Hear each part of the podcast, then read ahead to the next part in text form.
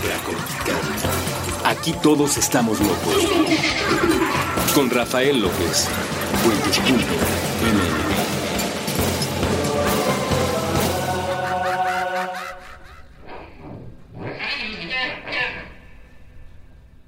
Hola a todos y bienvenidos una vez más a este programa que se llama Supracortical. Yo soy el hoy un poco destruido Rafa López. Eh, me decía cuando empezamos a grabar Supracortical, Ruso me decía, Siempre el público se va a dar cuenta de cómo estás. La voz lo va a reflejar en cada ocasión. Si estás cansado, si estás triste, si estás contento, si estás emocionado o si estás sintiendo cualquier cosa, se va a ver reflejado en la voz. Así es que de una vez voy explicando porque hoy me siento un poco destruido físicamente. Y es que ayer eh, creo yo que incurrí en excesos y viene muy al caso con lo que vamos a platicar el día de hoy. Tuve una, una reunión con gente del grupo Altía, a quien si cualquiera de ellos me está escuchando les mando un gran saludo.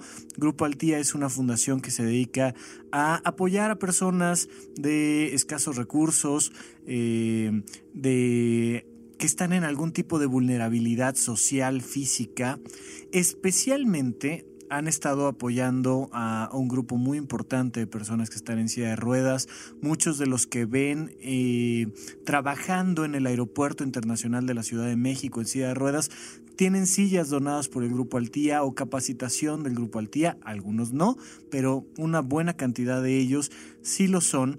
Y el día de ayer, pues eh, hubo una, una cena que marca un inicio muy importante para diferentes áreas para la fundación. Y bueno, me invitaron, soy parte de ellos, eh, tengo el gusto de, donar varias de mis consultas del mes totalmente gratuitas para este tipo de personas que muchas veces requiere de un apoyo importante a nivel emocional, animal, a nivel médico, físico, psiquiátrico.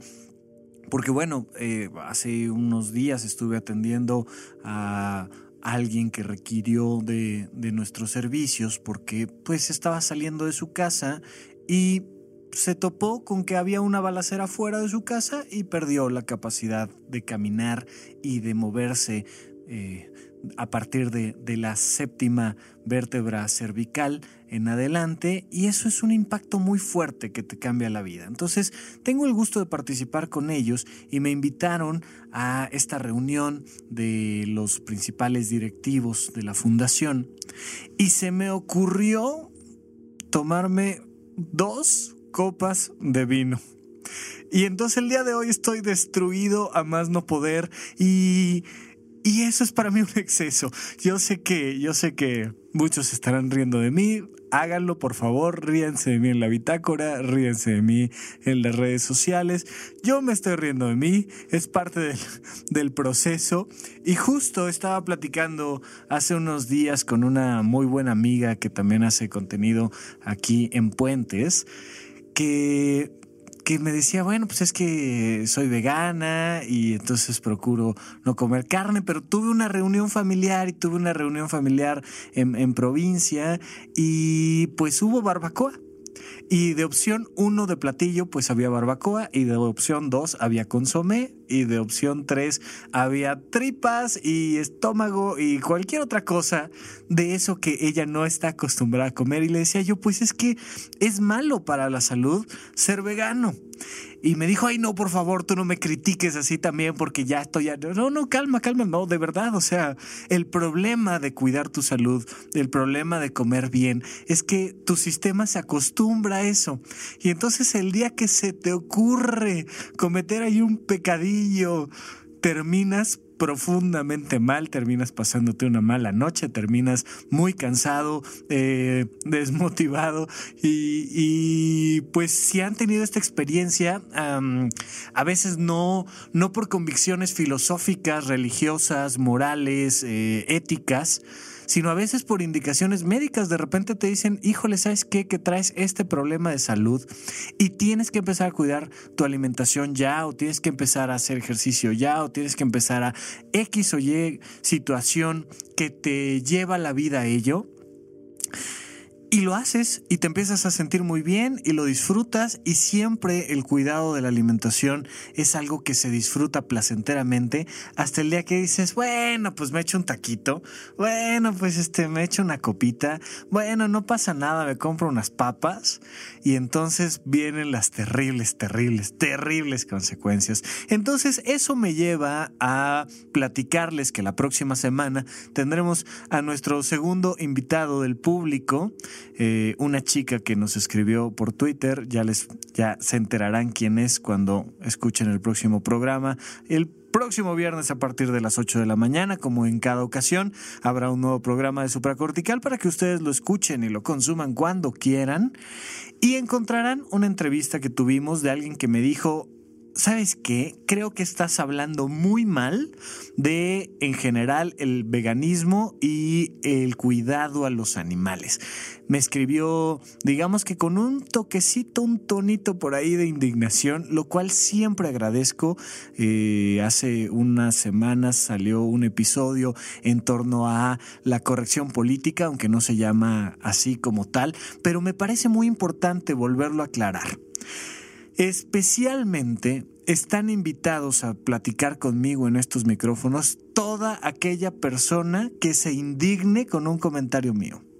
¿Por qué? Porque al que le aburre supracortical, pues no lo invitamos, hombre, pues porque le aburre y no nos escucha y, y, creo yo que es de las personas con mejor salud mental porque todo aquel que escuche supracortical es porque necesita platicar con un psiquiatra.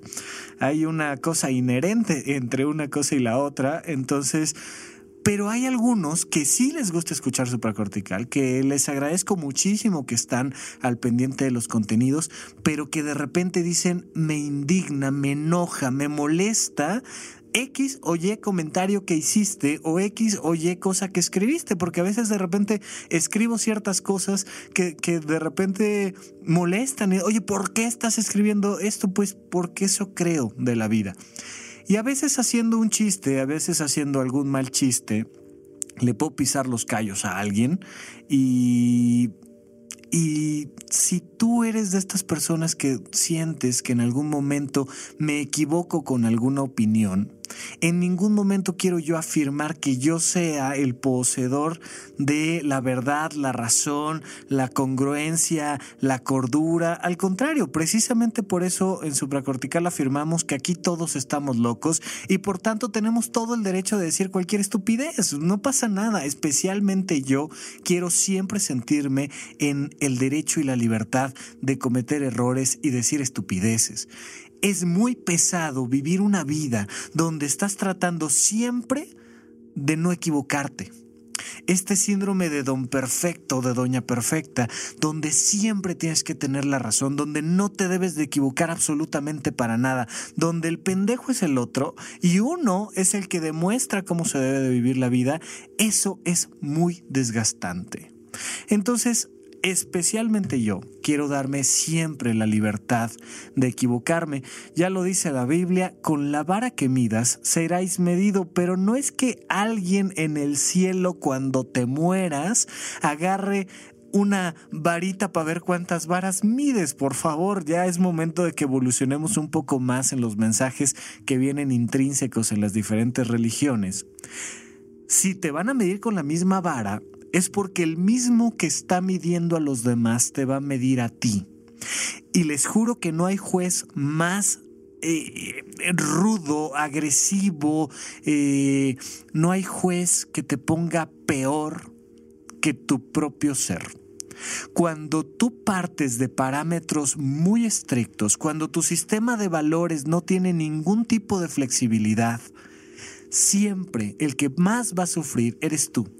Porque si tú eres el que saca 10 y tú te has distinguido en la vida por sacar 10 y si siempre has sido al que le preguntan y el que está en el cuadro de honor desde la primaria hasta la universidad, hasta la maestría y el doctorado, el día que sacas un 9.5 te dan ganas de suicidarte y si te vas a suicidar, lo vas a tener que hacer con un doble mortal hacia el frente y que caigas perfectamente bien con el cráneo en el suelo, porque si no, te vas a indignar contigo también de la manera tan estúpida de suicidarse. Se los juro que hay personas que me dicen, mira, yo con todo gusto me mato.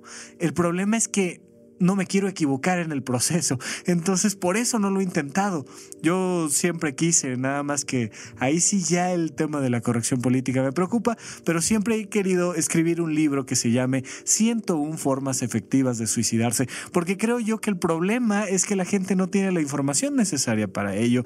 Por supuesto, evidentemente el libro pretendería plantear todo lo necesario previo a las técnicas para que la gente viviera en paz, feliz, disfrutada de su propia vida y al encontrar el sentido de su vida, pues no lo intentara. Es un poco inspirado en, ya saben, Víctor Frank y la logoterapia, que le decía en la primera consulta a su paciente que llegaba a quejarse de lo terrible que era su vida de matrimonio, oye, pues ¿por qué no te suicidas? Pues es una pregunta que hace un shock y hace un shock mental. Entonces, ahí estaba inspirado el, título de ese libro que no he escrito y que tal vez algún día, ojalá, se pueda escribir sin que se tome a mal, pero es necesario que incorporemos la noción del error en nuestra vida. Es necesario que tengamos un poco de flexibilidad porque cuando no tienes flexibilidad ni para comer, te pasa lo que me está pasando a mí. Entonces la falta de ingesta de un poquito de alcohol en las fiestas, pues hace que el día que digo, pues órale, pues no hay más que tomar que vino, pues le entramos, a ver, sírveme aquí este 10 mililitros de uno y 10 mililitros del otro y entonces terminas sufriendo mucho. Es una analogía que quiero hacer con tu escala de valores. Eh, por supuesto que se vale tener convicciones y ser congruente con las convicciones, pero siempre, siempre la flexibilidad será fundamental. Y por esto quiero plantear un poco el tema de la alimentación. La alimentación tiene unas características muy importantes. Es de los elementos fundamentales de la vida. Como hemos platicado en otras ocasiones, el cerebro humano tiene diferentes niveles de funcionamiento en cuanto a su interacción social, digamos. Hay un cerebro muy bajo, eh, una parte donde la amígdala responde a estímulos muy concretos, a estímulos biológicos muy simples como la alimentación, la reproducción y pues un poquito ahí la huida y la pelea para enfrentarte a algún problema de tu vida diaria. Pero ¿qué quiero decir con esto? Que hay otras partes del cerebro que se dedican a entender la justicia, la moral, las relaciones interpersonales, las deudas, y entonces cuando estamos endeudados nos preocupamos con otras áreas del cerebro. Lo más bajo de nuestro cerebro, la parte más simple, más caudal de nuestro cerebro, está sobre todo diseñada para comer y para reproducirnos. Son las dos únicas cosas que permiten que la especie comience a perpetuarse. Porque si no como, pues entonces cómo hago lo demás, ¿no? O sea, sin alimentación, por más que quiera y tenga la oportunidad, no va a haber la oportunidad. Entonces, alimentarse es un elemento fundamental de la vida diaria. Y dedicarle un poco de tiempo a analizar nuestra alimentación es realmente importante.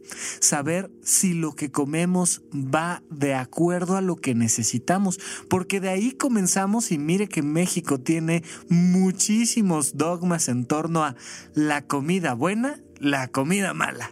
Entonces, eh, la coca es mala, pero el jugo de naranja es bueno. No importa que los dos contengan la misma cantidad de azúcar. Uno es natural y, el otro además es negro y como negro es feo y entonces no. Además se prohíbe, se prohíbe poner la, la, la botella de refresco de Coca-Cola encima de la mesa cuando es una cena importante. Hay que ponerla en otro lado. La de vino está bien, pero la de coca está mal. Y este tipo de dogmatismos que tenemos en torno a la alimentación y esta idea de es que esto engorda y lo otro no engorda. Eh, tenemos una forma muy curiosa de pensarlo y concebirlo. Algún día estaba estaba yo creo que comiéndome unas papitas o algo así, algún tipo de, eh, no sé, papas sabritas o algo, estaba en el hospital y estaba frente a una amiga, eh, la doctora, hoy pediatra neonatóloga Diana Soltero, a quien le mando un gran saludo, estaba frente a mí y me dice, ay, se me antojan tus papas, híjole, yo creo que voy a comprarme unas, este, ahorita regreso. Y resulta que cuando regresa, regresa con un yogurt eh, unas barritas de Olbran y alguna otra cosa traía, no sé si eh, unos panditas o algo así. Y me dice, no, es que me preocupó que, que las papas iban a ser muchas kilocalorías y entonces me decidí por algo más sano. Y le digo, bueno, básicamente entre tu yogurt y tu barrita del bran estás comiendo el doble de kilocalorías que yo estoy comiendo. Claro que no, por supuesto que sí. Y entonces volteamos el reverso de los productos y evidentemente se dio cuenta de que las cosas integrales y que vienen en barritas son cantidades mínimas de alimento que traen muchísimo contenido energético, pero tenemos esta idea de, oye, pues de una barrita a unas papas, pues mejor la barrita. Si estamos hablando en términos exclusivos de kilocalorías, no funciona así. Pero esto sucede porque muy pocas veces le dedicamos el tiempo necesario, uno, a saber realmente de dónde viene el alimento que estamos ingiriendo. Hay muchas personas que dicen, no, no, es que ya ni me cuentes cómo se hace esto, porque entonces no lo voy a comer. Comemos cantidades impresionantes de conservadores, eh, todo el proceso de fabricación de nuestros alimentos se parece más a cómo se hace el plástico que cómo se hace eh, un buen platillo.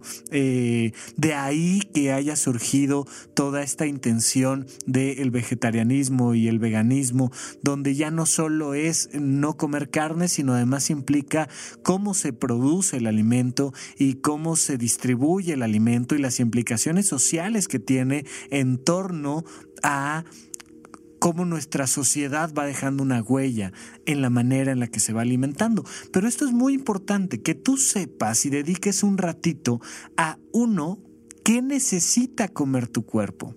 Porque tu cuerpo necesita comer, punto.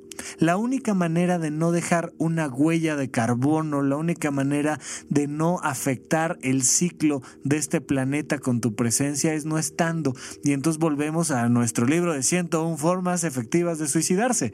Si usted verdaderamente no quiere afectar al planeta Tierra, no esté en él, porque de otra manera lo va a afectar. No hay alternativa, no hay opción. Respirar es emitir dióxido de carbono. Somos básicamente carros moviendo por ahí. Somos básicamente un motor de combustión que transforma la energía y para poder sobrevivir necesitamos excretar cosas. Y esas cosas cuando se excretan pues no son precisamente agradables. Simplemente por el hecho de respirar usted está contaminando. Y por eso les recomendamos nuestro libro que aún no existe, 101 formas efectivas de suicidarse. Eh, hay que dedicar el tiempo necesario a analizar nuestra alimentación. Evidentemente tiene muchos niveles e implicaciones la alimentación, pero la primera de ellas es estoy comiendo lo que debo de comer. Eso nos lleva a una pregunta que implica, pues, ¿qué debo de comer? Debes de comer aquello que sea congruente con tus necesidades, con tus actividades, con tu vocación. No come igual un futbolista que un levantador de pesas. Y eh, espero yo que no coma igual un oficinista que pasa todo el día frente a una computadora que lo que come un levantador de pesas. Porque empezamos a afectar nuestro cuerpo no por si comimos eh, algún tipo de alimento en especial o si tomamos coca o tomamos jugo, sino empezamos a afectarnos porque no sabemos cuáles son nuestros requerimientos básicos. Y un poco eh, a ese sentido, eh, vamos a platicar regresando del corte que viene en un minutito más, pero te pregunto yo, ¿cuánto tiempo le dedicas al análisis de tu alimentación? ¿Se te ocurrió hacerlo una vez cuando tenías 20 años y hoy tienes 33? Ya vas tarde, brother. O sea, porque necesitamos estar constantemente al pendiente de cómo debemos de alimentarnos. Es uno de los factores fundamentales y probablemente el factor fundamental. Después de la respiración, lo siguiente fundamental en nuestra vida es ingerir alimentos. Hay que hacerlo tres veces al día. Yo no soy una persona que disfrute mucho de alimentarse y eso de, de darme cuenta de que así tengas otras cosas que hacer, hay que comer llama mucho la atención y necesariamente tiene que ver con nuestra calidad de vida. Vamos a un corte y regresamos a platicar un poquito más de la alimentación aquí en Supracortical.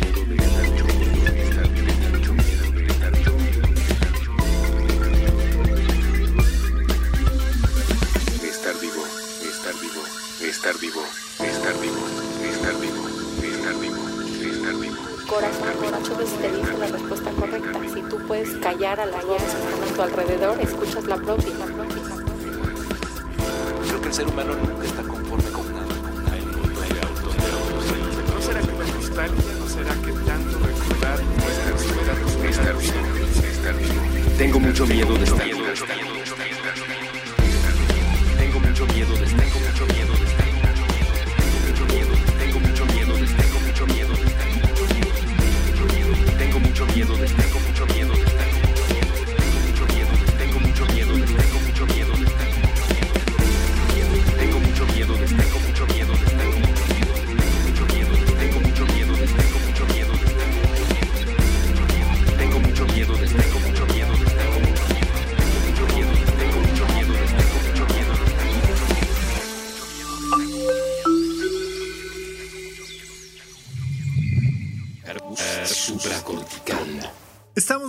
con ustedes aquí en Supracortical. Yo sigo siendo el todavía destruido Rafa López. Eh, tengo un poquito de frío, eh, mi garganta eh, pesa un poco y hoy me pregunto por qué demonios, por qué tomé dos malditas copas de vino. Eh, y la respuesta es para poder platicar de eso con ustedes. Y no imagínense, hola, ¿cómo están? Yo soy el muy sano Rafa López. Qué aburrición. Hay veces que uno tiene que darse el permiso de estampar su cráneo contra la pared. Es necesario, es parte de la vida. Hay que arriesgarse un, un tanto eh, a hacer y probar cosas diferentes. Y eso implica lastimar a nuestro cuerpo. ¿Qué pasa cuando tu vocación va en contra de tu salud? Es una cosa bien curiosa, pero créanme, no es muy sano convertirse en médico. Puede ser ya después un médico muy sano. Sí se puede. Hay algunas áreas de la medicina y estilos de vida del médico que le permitirían vivir una vida sana y levantarse y hacer ejercicio y practicar eh, diferentes actividades y dormir bien y comer bien y etcétera, etcétera, etcétera. Sí se puede. Pero convertirse en médico necesariamente implica estampar tu cráneo contra alguna pared. Eh, no literalmente, no necesariamente, hay quien lo hace.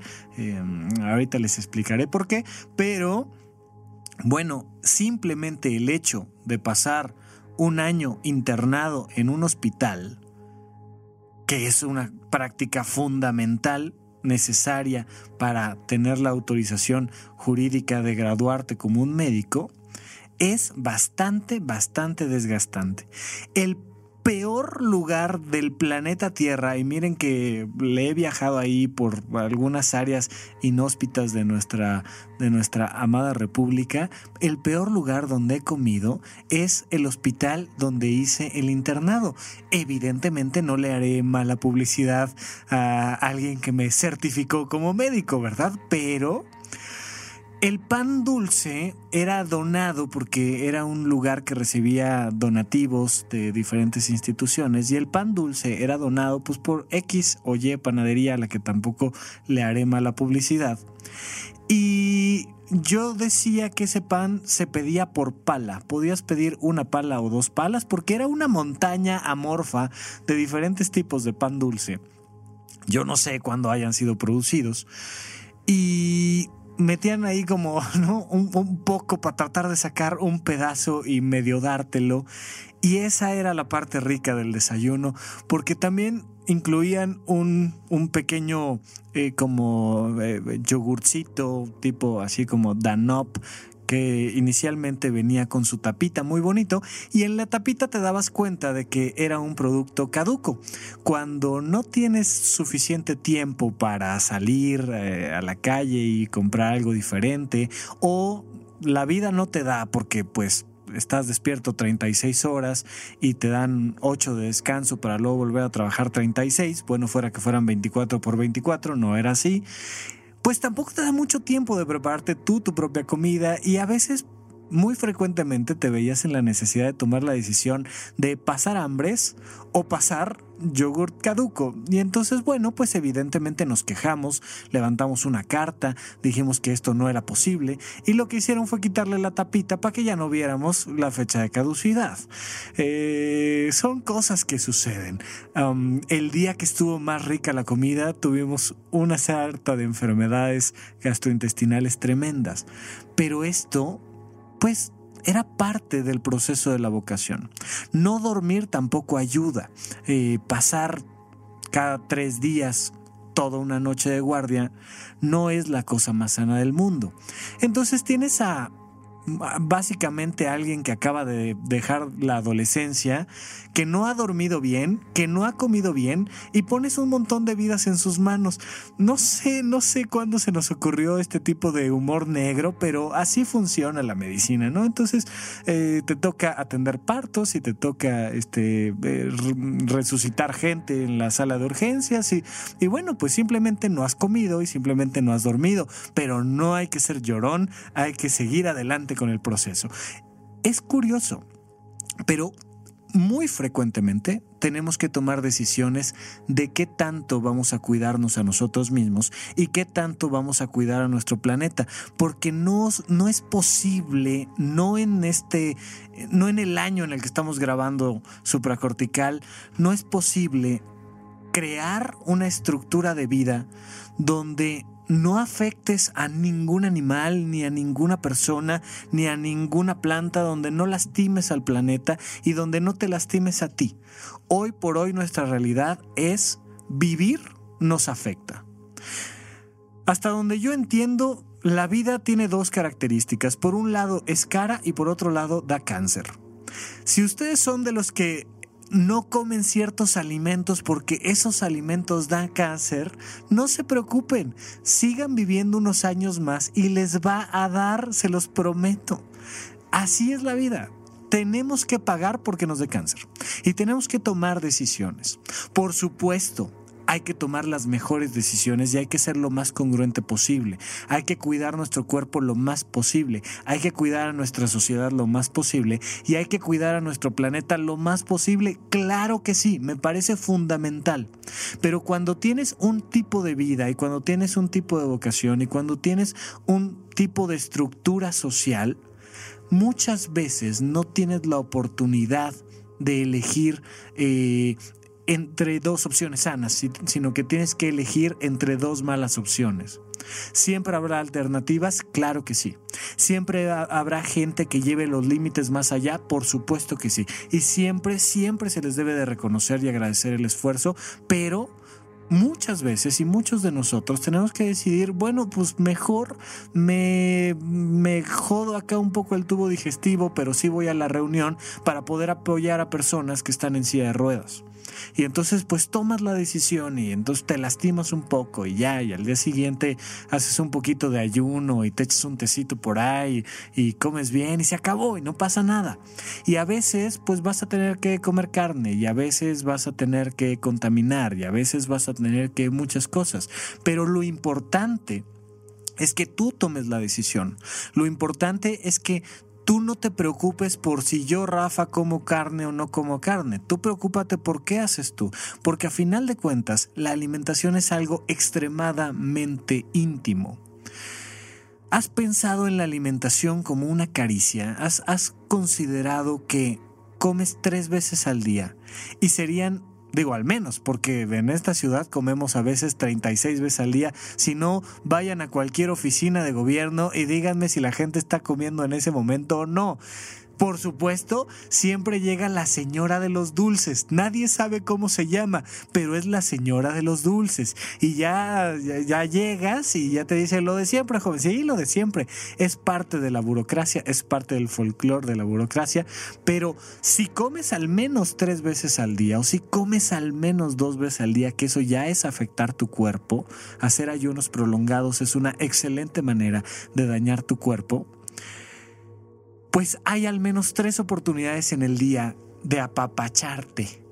Este término del apapacho que significa abrazar con el alma, ¿no? Eh, tienes tres momentos donde puedes generar un contexto de placer. ¿Comer es un placer para ti? Si de todas maneras comes y no es placentero, ¿por qué no es placentero? ¿Qué pasa en tu vínculo y tu relación con la comida que no es placentero el alimentarte, que es como, ay, bueno, pues vamos otra vez a los ay, otra vez vamos a comer este comida otra vez este frito o no frito, o carne o no carne. ¿Disfrutas de tu alimentación? Tienes ahí un poquito de agua a lo largo del día que te refresque o eres de, esta, de estas personas que a mí como que como que no como que no no el agua natural no me gusta a mí más bien me da como sed sed pero sed de coca. Sed de coca decía un primo mío que que llegaba con sus papás y les decía tengo sed ah mira para qué hay agua no no no no no no. Sed sed pero sed de coca. Qué pasa disfrutas de tu ingesta alimenticia o no. ¿Le dedicas el tiempo suficiente o no? Mira, al menos, al menos cada seis meses deberías dedicar un ratito a pensar si te estás alimentando bien o no. Cada seis meses. Oye, pero yo ya tengo una estructura habitual y como bien y hago ejercicio y soy vegano. Padrísimo. De todas maneras, tómate unos minutitos. Es algo que haces todos los días todos los días. Si me estás escuchando, es que has pasado años enteros, probablemente décadas enteras, ingiriendo alimento. Dedícale un tiempo a saber si la manera en la que te estás alimentando te gusta o no te gusta. Esto te va a permitir elevar muchísimo la calidad de tu vida.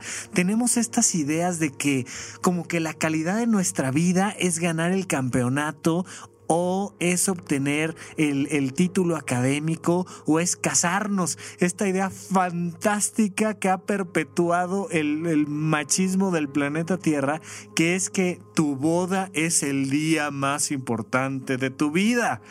Por favor, hoy es el día más importante de tu vida, porque sin hoy no hay mañana.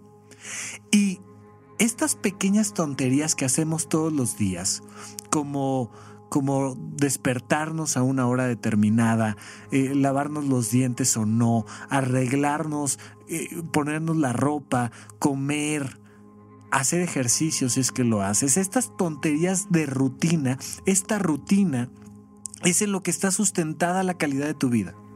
Si tú no vives placenteramente la manera en la que te alimentas, estás perdiendo tres momentos fundamentales diariamente para elevar la calidad de tu vida. Si a ti no te gusta cómo te vistes o no te gusta este, eh, los procesos de higiene que requiere tu cuerpo o no, no disfrutas del hacer ejercicio, hay personas que van a hacer ejercicio en contra suya, es una cosa tremenda, pero, pero es como, bueno, pues a a madrearnos en el gimnasio, pues ya que, o sea, si es a fuerzas, pues ni modo y a entrarle. Y, oye, ¿y, ¿y, cuándo vas? Pues voy tres veces a la semana. O sea, tres veces a la semana vas a madrearte. ¿Qué ganas, brother? O sea, mejor busca nuestro libro de 101 formas efectivas de suicidarse y hazlo rápido. ¿Para qué te vas ahí desgastando poco a poco? ¿Para qué vas generando este proceso de agresión física constante? Dedícate el tiempo necesario, al menos cada seis meses analiza si te gusta los diferentes procesos de rutina que tienes. Si te gusta, ¿a qué hora te duermes? Me, encanta y siempre lo recomiendo el libro de Así escribo. Tiene una sección donde uno de los escritores, lamentablemente no me acuerdo de su nombre, soy bastante malo para, para esos datos, pero si lo encuentro lo pondré en la bitácora y si no, ustedes disculpen, ya el pueblo lo reclamará, pero... Eh, en uno de estos, de estos apartados del libro Así escribo, que lo recomiendo muchísimo, pues te hablan los escritores de cómo les gusta, sobre todo a una buena cantidad de ellos, escribir por las noches. Cuando ya no suena el teléfono, cuando ya el WhatsApp ya dejó de estar jodiendo, ya ni los grupos ni los individuos están mandándote mensajes de sé feliz, disfruta la vida, pues déjame escribir, hombre, ya déjame en paz, ¿no? Eh, a las 2 de la mañana, a las 3 de la mañana, a las 4 de la mañana es un excelente momento para escribir pero es un momento muy desgastante para el cuerpo para escribir. Por tanto, estos grandes escritores que empezaron a los 20, 30, 40 años a escribir y que descubrieron la maravilla de estar acompañados solo por la luna, se empiezan a dar cuenta conforme van pasando los años, pues que la juventud se fue junto con el sol y que ahora resulta que pues ya solo puedo escribir durante el día cuando los grupos te mandan mensajitos positivos. Es el único momento porque si no la noche ya te pesa mucho. Esto es parte de un proceso donde nos toca analizar, oye, me cambió la edad o me cambió las circunstancias de vida, me cambiaron de trabajo o se transformó mi familia o algo está pasando conmigo que tengo que sentarme unos minutitos a analizar qué está pasando con mi vida. Hace muchos programas platicaba yo de la lectura en frío y de cómo es muy fácil leerle el futuro a alguien cuando le dices tú o alguien cercano a ti. Le va a venir un cambio importantísimo en su vida o ya le pasó ¿Por qué es muy fácil adivinar el futuro así? Pues porque siempre están pasando cosas, porque la vida en realidad siempre va cambiando, siempre vamos cambiando de pareja, de trabajo, de edad. Si verdaderamente haces todo tu esfuerzo para que nada en, en tu vida se modifique, pues lo lo que no vas a poder modificar es que va a cambiar tu edad y con tu edad tus requerimientos nutricionales, de sueño, de estética. De repente nos cambian las necesidades estéticas y pasas de la prepa con un estilo a la universidad con otro estilo por una necesidad personal de la estética. Eh, yo tengo el gusto y el placer de recibir una asesoría nutricional con mi muy, muy gran amiga Leslie Monteagudo, que es eh, mi nutrióloga personal y me da consultas por Skype, lo cual agradezco muchísimo porque además tener que desplazarme en esta ciudad a ir a ver a alguien, eh, pues me costaría mucho trabajo. Y ella me dice, a ver, pésate, cuéntame qué estás haciendo, eh, a qué te dedicas hoy en día, qué tanto ejercicio estás haciendo. Oye, es que fíjate que estaba haciendo tres días de ejercicio, pero estoy haciendo uno nada más porque la agenda. Ah, bueno, entonces eso conlleva un ajuste. Oye, pero tu alimentación es variada. Pues no, fíjate que en general no me encanta variarle mucho. No, pues necesitas variarle la alimentación. Oye, tu, tu, tu alimentación es placentera y ella parte de su trabajo no es solo contar kilocalorías y decirme cuánto tengo que comer o no, sino saber si, si mi alimentación es placentera o no, si me funciona a mí o no. Eh, oye, tu alimentación es inocua, no te lastima o sí te lastima. Y todavía podríamos irnos más a profundidad y ver si es ética. ¿Tu alimentación es ética? Esto es algo que yo creo que los, los nutriólogos no preguntan mucho de manera propositiva. Pero de alguna manera lo tienen que hacer. Tienes que meterte al sistema de pensamientos, creencias y valores de la persona a la que estás atendiendo, porque de repente es preguntar eso. Muchos médicos, me consta, les vale un soberano sorbete si lo que están mandando es ético o no es ético. Pero ¿cómo? ¿Ético para quién? Para la persona que se lo va a tomar. Pues a lo mejor a mí como médico me parece que está perfecto que la manera como se hacen exámenes de laboratorio en torno a los medicamentos.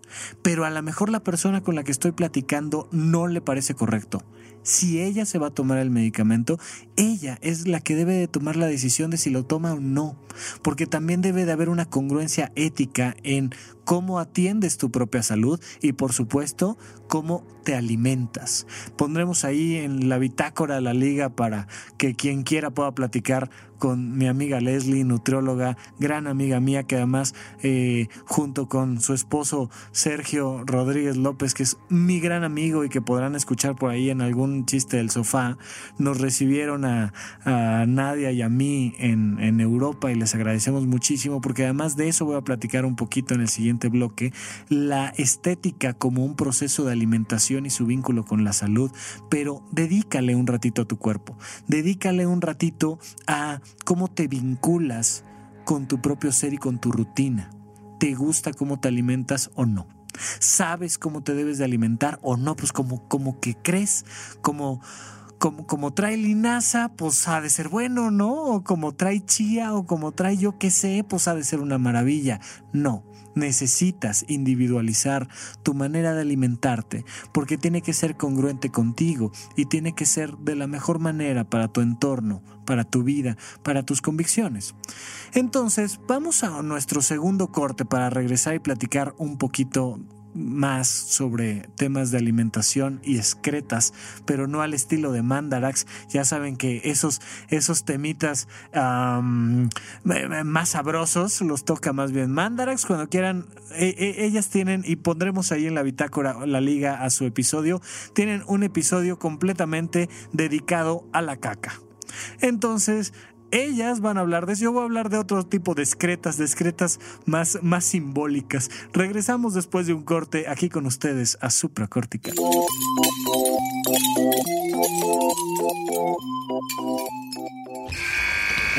Boom shakalaka. Fauli cuenta. Con Evaristo Corona y Wookie Williams. Nuevo episodio todos los sábados a las 10 de la mañana. Puentes. Boom shakalaka.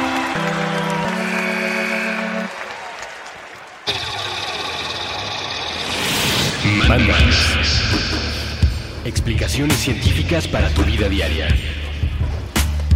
Con Leonora Milán y Alejandra Ortiz Medrano.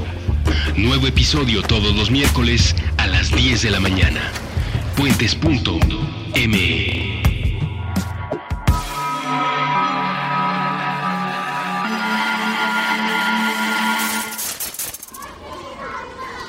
Considerando la minúscula posibilidad de que cuanto sabemos esté mal.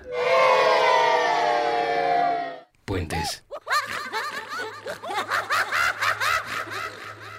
Estamos de regreso con ustedes para este último bloque aquí en Supracortical. Eh, normalmente acostumbro en el segundo. Ya sé que los que me siguen ya se lo saben y a lo mejor hasta están hartos de ello. Vengan a platicar conmigo a los micrófonos de que están hartos de que diga que se pueden comunicar conmigo a través de arroba Rafa la primera R con mayúscula y luego doble R en medio. Y pueden dejar un comentario en la bitácora de www.puentes.me donde donde encontrarán estos y muchos otros episodios y debajo del área para reproducción de cada uno de ellos pueden dejar algún comentario a favor o en contra, especialmente por favor en contra. Siempre es bueno saber si a alguien le pisé el callo y aquí el que se enoja pierde y lo que pierde es el anonimato. Así es que se les invitará en la bitácora públicamente a que vengan, lo platicaremos, lo coordinaremos a dos o tres meses porque así está mi agenda y su episodio saldrá tres meses después. Ustedes disculpen, así es mi vida, eh, eh, este es mi campo de juego y si quieren venir a jugar me encantará por supuesto recibirlos, pero bueno hay algunas condiciones que no tenemos muchas alternativas de cómo, cómo hacer para, para hacerlo de, una manera más cercana a ustedes. Pero no lo olviden, también pueden seguirme en la página de Facebook de Vita Plena. Vita Plena es una sola palabra, la primera es una V mayúscula y ahí vamos poniendo todos los episodios de supracortical y vamos de repente poniendo algunas imágenes más o menos. Eh, que por cierto los tengo un poco abandonados ahí, entre otras cosas, porque por primera vez en mi vida tuve el gusto de poder ir a Europa y conocer especialmente la hermosísima ciudad de París. Y hasta que no estuve ahí, no me di cuenta de algunas cosas como muy interesantes, que es la importancia de la estética como un proceso concatenado a la alimentación. Es una cosa bien curiosa porque casi no ves gente obesa. Eso es como raro. ¿no? Como, como dicen en un episodio de Los Simpson, yo nunca había estado en un lugar donde la gente no se aviente y se empuje y se grite, pues yo no había estado en un lugar donde, donde la gente no rodara. En general aquí la gente, los niños ruedan al kinder, ¿no? El caminito de la escuela es caminito porque pues, se puede rodar. Eh, eh, hubo un, un, buen tiempo, hubo un año en el que estuve haciendo mi servicio social en una clínica del IMSS y es una clínica de primer nivel, es decir, es una clínica de primer contacto, de primer lugar de atención, no tiene muchas especialidades, no tiene grandes equipos y aparatos, sobre todo se da consulta familiar, se da, se da la especialidad del médico familiar y cerca de ahí había una secundaria, una primaria, y entonces me tocaba, llegando al trabajo todos los días, ver que pasaba una mamá rodando, con un niño rodando, y detenían la primera rodada en el puesto de tamales. Entonces, para, pues, para desayunar, eh, un chamaquito de que serán 6, 7, 8 años máximo, se desayunaba una torta de tamal frito. Son de esas cosas que, bueno, ya, ya no sé qué más le vamos a poner. Va a estar capeado y enrollado en pizza. O yo no sé qué, se nos ocurrirá. ¿Cómo combinar eh, carbohidratos que sepan diferente y, y considerarlo un platillo? Pero entonces el chamaco se va con una torta que es del mismo tamaño que su cabeza y es lo que va a desayunar ese día. Al ratito, pues se comerá una de esas bolsitas sabritas que solo traen 100 kilocalorías para más tarde llegar a casa y comer alguna otra cosa con muchísimo contenido kilocalórico. Porque aquí en México, ¿cómo no vamos a comer? O sea, tenemos profundamente relacionada la alimentación con el cuidado materno y con el afecto. Entonces, como tu niño, pues no va a empezar con una buena sopa y su agua de frutas, pues porque tiene que comer cosas naturales independientemente que traiga una cantidad infame de azúcar y este eh, carne eh, de preferencia una milanesa, entonces viene ahí empanizadita con un poquito de aceite y pues con tortilla, porque les digo que nos gusta esto de combinar el carbohidrato y la grasa de las mejores maneras posibles y eso lo sentimos como una manera de demostrar el cariño y el cuidado que tenemos por nuestros niños. Y luego llegan a consulta los niños y los mides y sacas las percentilas eh, infantiles de saber cuánto debe de medir y cuánto debe de pesar porque es la única manera de saber si un niño realmente tiene un problema de peso o no. No, no es como con los adultos que puedes sacar el índice de masa corporal, que se hace muy fácil, lo pueden poner ahí en, en Google y de hecho debe de haber calculadoras automáticas ahí en internet para sacar el índice de masa y que sepas que bueno, pues si pesas tanto, pues estás en sobrepeso y si pesas tanto, pues no estás en sobrepeso o estás en desnutrición o cómo estás. Es un estándar, digamos. Mientras que en los niños no es lo mismo tener 5 años y medir X cantidad de centímetros que tener 7 años y medir otra cantidad de centímetros. Hay un proceso de percentilas, hay un proceso estadístico que nos permite saber si ellos realmente tienen un problema de alimentación o no lo tienen. Muchos en nuestro país lo tienen. Somos el país número uno de obesidad infantil. Eh, ya saben, siempre, siempre nuestra gran actividad culinaria ha destacado y con ella nuestra capacidad para engordar.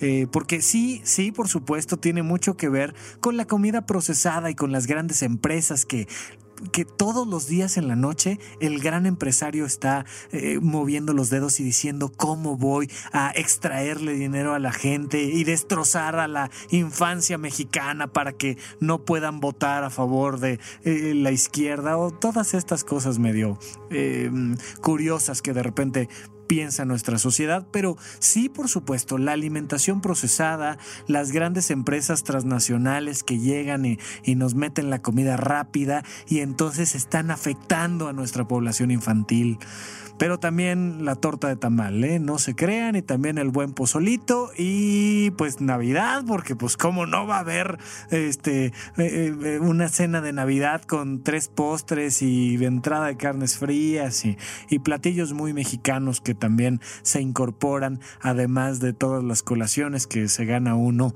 en los diferentes eventos prenavideños, que ahora la pre-Navidad empieza en agosto, como ya todos sabemos. Esperemos que este año la mar marmota vea su sombra y la Navidad empiece en julio, pues ya de una vez para ir vinculando las cosas. Pero sí, nuestros niños tienen un problema importante de alimentación.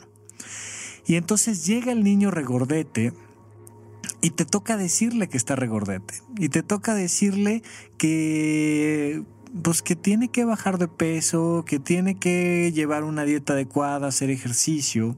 Pero la gran pregunta siempre es, ¿por qué llegó ahí? Cuando le preguntas a la mamá, la mamá normalmente dice, es que no me hace caso. Es que come lo que él quiere. Es que el otro día, no, le voy, a, le voy a contar, doctor. No, ahorita que está aquí enfrente, va a ver, ¿cómo no? El otro día se compró eh, eh, unas papitas y se compró un refresco y luego no quiso comer la comida que yo tan amorosamente como madre abnegada le preparé y entonces se hizo unas palomitas y más tarde se echó unas galletas. Y la pregunta siempre es, ¿y con qué dinero? Porque los papás siempre están preocupados porque no va a haber dinero para comer. Y entonces vas viendo estas, estas grandes marchas que interrumpen el tráfico de la ciudad diciendo nos estamos muriendo de hambre. Y les mides la cintura y uno dice pues tienes un buen rato para morirte porque, porque tus 110 centímetros de abdomen o tus 130 centímetros de abdomen no denotan mucho que te estés muriendo de hambre, pero bueno, pues cada quien se muere como quiere y si tú lo dices yo te creo, pero ¿quién compró el alimento de ese niño? ¿Quién le dio eh, ¿Quién compró las palomitas en el súper para que hubiera palomitas que se pudiera hacer? ¿Quién le dio dinero para el lunch y que lo utilizara como tenía que utilizarlo? Necesariamente un adulto. Si es fundamental que analicemos cómo nos estamos alimentando nosotros, por favor, por ética, por moral o por piedad o por lo que quieran, pero analicen cómo están comiendo las personas que dependen de ustedes. A veces los niños, a veces los ancianos. Y en los ancianos se pone de ambiente el asunto porque tiene otras implicaciones diferentes. Ya lo comentaré más adelante. Pero, pero los niños sobre todo. Si tienes un bodoque de 5 años, pregúntate, ¿su alimentación es buena? ¿Es lo que necesita comer? O como tú comes todos los días sopa, carne, este, eh, eh, jugo de frutas, eh, pues es lo que él debe de comer, pues ya está incorporado a la dieta familiar, ese es un terminajo de los pediatras, cuando ya dicen, no, pues ya, ya, ya que come, pues está incorporado a la dieta familiar, porque hasta más o menos el año, año y medio de edad, dos años, los niños no están incorporados a la dieta familiar, se les da dado lo que el pediatra recomienda esto en el entendido de que estén llevando a sus hijos a consulta para el cuidado del desarrollo del niño sano.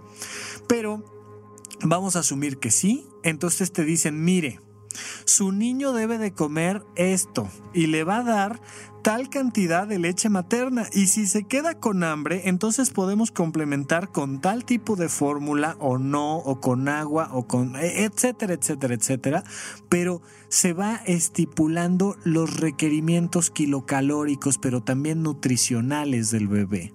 Una de las grandes recomendaciones, por ejemplo, que se hace, no sé, se los juro, no lo sé qué tan cierto sea, pero suena bastante lógico, es que mantengamos la lactancia lo más posible, un periodo de 6 a 8 meses más o menos.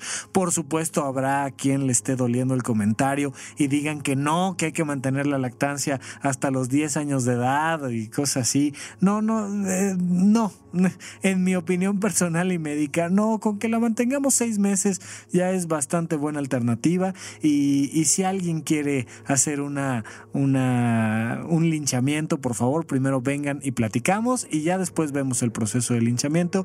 Si se ve muy intensa la cosa, también lo podemos hacer a distancia, no se preocupen. Eh, pero mantener la lactancia es importante y la cantidad de alimento. Hay un terminajo no sé si encuentre algo fácil en Wikipedia o algo así para poner en la bitácora, pero que se llama el síndrome del sugar baby. ¿Qué es este síndrome de sugar baby? Es cuando le has estado dando tanto Gerber a tu hijo o tanta azúcar en general, que es un bebé regordete, bonito, rosado, así todo lindo, pero desnutrido.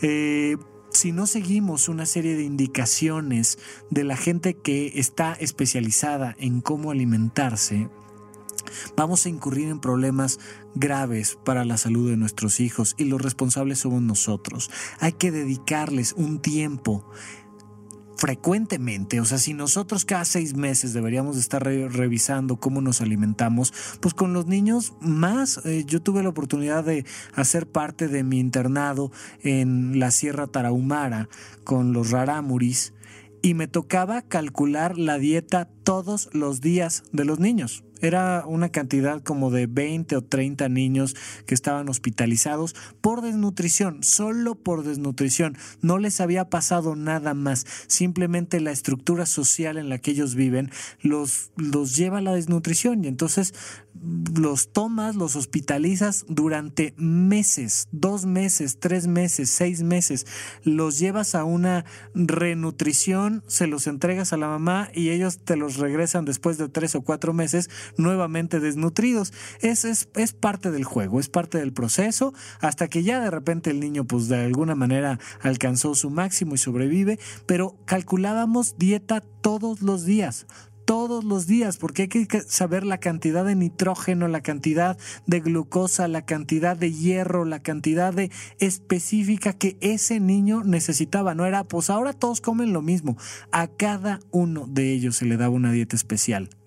Tus hijos, si es que los tienes, requieren de la misma atención, requieren del mismo cuidado. A lo mejor no diario, por supuesto que no, pero pues sí checarlo cada mes, checarlo cada dos meses, checarlo cada seis meses, dependiendo de su edad y de sus requerimientos, es importantísimo tiene que ser congruente con su salud y sus necesidades y tiene que ser congruente con el sistema de valores de la familia. Pues ni modo, ahí el niño no puede tomar decisiones en cuanto a ética y moral y tendrá que acoplarse a los valores de la familia. Si son carnívoros, carnívoros, si son veganos, veganos, si son lo que sean, pero pues tienen que entrarle a la dinámica familiar, porque a veces los papás trabajan y si no trabajan, no comes, punto. Pues, o sea, hay veces que, que se tienen que tomar decisiones de algo malo o alguna otra cosa mala. Pero háganlo, por favor. Eh, estoy haciendo todo lo posible porque un, un, geriatra amigo mío venga a platicar a los micrófonos porque el tema de cómo alimentar a un anciano tiene otros bemoles, entre otras cosas, el decir, oye, mira, sí, me voy a lastimar, pero, me la voy a pasar bien y me quedan tres malditos días de vida, déjame en paz, o sea, ya por favor, déjame echarme si mi cigarrito o no, y luego me tomo mis medicamentos o no, o consumo algún tipo de droga, ¿qué va a pasar con el maestrísimo Andrés Vargas Russo cuando tenga 75 años, hombre? ¿Se la vas a prohibir? No se la vas a prohibir, no va a haber manera, no va a haber forma de que lo cuides, pero ya tendremos algún programa en torno a la vejez porque es algo importantísimo, entre otras cosas porque si te va bien vas a llegar a ella. Ojalá, ojalá que te vaya bien. Pero estando en Europa, que era lo que les platicaba, me di cuenta de que había poca obesidad y esto se debe a un factor, por supuesto se debe a muchos factores. El que quieran ponerme en la bitácora, sí, seguramente también se debe a eso. Pero algo muy interesante es que se debe a la estética. No a la estética en el entendido de nuestra vida occidentalizada como la tenemos en Estados Unidos, en México, donde te obligan a parecerte a la de las revistas, sino a la estética de la ciudad misma. Se quita esta ansiedad y no ves un montón de carteles de mujeres irreales eh, afectadas por el Photoshop eh, y dices quiero parecerme a ellas y si no tendré que leer el libro de 101 formas efectivas de suicidarse, sino que la ciudad es estética. Las banquetas son estéticas. Sales a caminar con gusto, no te avientan humo de camión en la, en la cara, ni tienes que andar brincoteando banquetas eh, desaliñadas, y la estética de los edificios es impresionante. Una propuesta estética de una ciudad disminuye, creo yo, los niveles de obesidad de esa sociedad. La gente come baguettes en la calle, va, va, por la vida ingiriendo pan todos los días. Tienen desayunos de jugo y un pan de mantequilla. Y no son gordos, entre otras cosas, porque pueden y disfrutan caminar a sus trabajos. Aquí mi trabajo, pues, afortunadamente, a veces está en, en lugares muy cercanos, pero a veces tengo que desplazarme durante horas para llegar a mi área de trabajo y necesariamente me tengo que desplazar en un vehículo automotor, porque de lo contrario se complicaría mucho el resto de mi agenda, de mi vida, y con eso dejaría de apoyar a muchas personas que sí puedo apoyar. La propuesta de la estética de Europa me encantó. Un lugar donde puedes caminar, donde puedes levantar la mirada y ver el cielo, ah, sin cables poder llegar a una plaza, voltar para arriba y ver el cielo abierto. Y cosas que me llamó mucho la atención al regresar a México, que seguramente tienen mucho que ver con nuestra manera de vivir, de acompañarnos y esta relación directa entre la estética y la salud era algo que quería comentar. Espero yo podamos más adelante hacer un programa completo en torno a la estética porque yo apenas estoy empezando a entender qué onda con la estética qué onda con el tema de las proporciones y cómo eso tiene implicaciones en tu relación de pareja, cómo eso tiene implicaciones en tu vínculo con tus hijos, cómo tiene implicaciones con tu propia vida levantarte y ofrecer una propuesta estética desde cómo te vistes hasta dónde vives es fundamental para que otras personas puedan también mejorar su calidad de vida. De aquello de lo que te alimentas va a surgir una excreta social, espiritual, emocional, filosófica. Por favor, dedícale tiempo a tu alimentación. Es un servicio social, te lo juro, alimentarse de manera adecuada. Y para ello tendremos una platiquita en torno al veganismo la próxima semana. Les digo, a partir del viernes a las 8 de la mañana, como en cada ocasión aquí en Supracortical. Muchísimas gracias a todos por escucharme. Hasta la próxima.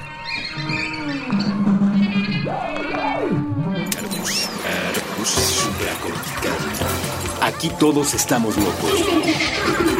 Con Rafael López.